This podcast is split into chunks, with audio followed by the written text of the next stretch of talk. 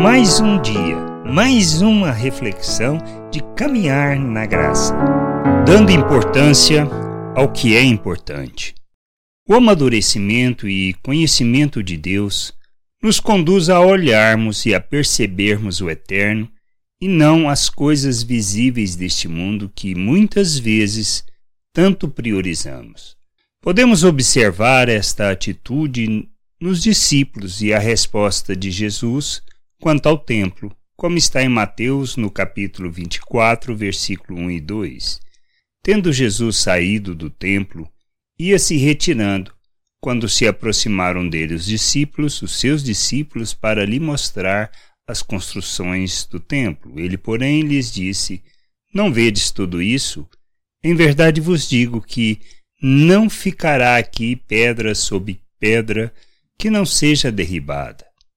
Na nossa imaturidade, nós priorizamos a aparência, o que vemos, o que podemos tocar e sentir, segundo a maneira, a maneira de pensar do mundo.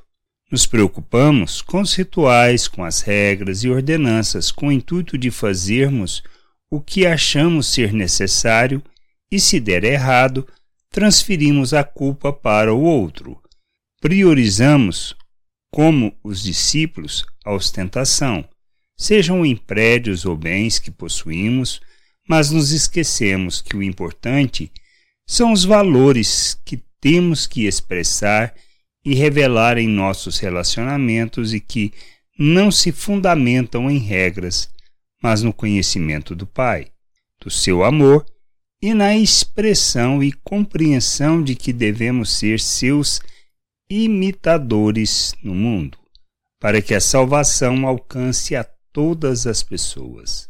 Devemos e precisamos priorizar o que é importante e não as coisas temporárias desta vida pois tudo passará e será destruído, mas o que é eterno perdurará para sempre, assim como aconteceu com o templo. Que a gente possa entender e compreender estas coisas, que a gente possa buscar o conhecimento do Senhor e entender de fato o que Ele espera de nós e como devemos viver neste mundo. Pois não se trata de religião, se trata de uma maneira de viver que revela o reino e os valores eternos deste reino. Que a gente possa nos submeter à vontade do Senhor, buscando o seu conhecimento. Graça e paz sobre a tua vida. Amém. Você acabou de ouvir uma reflexão de caminhar na graça.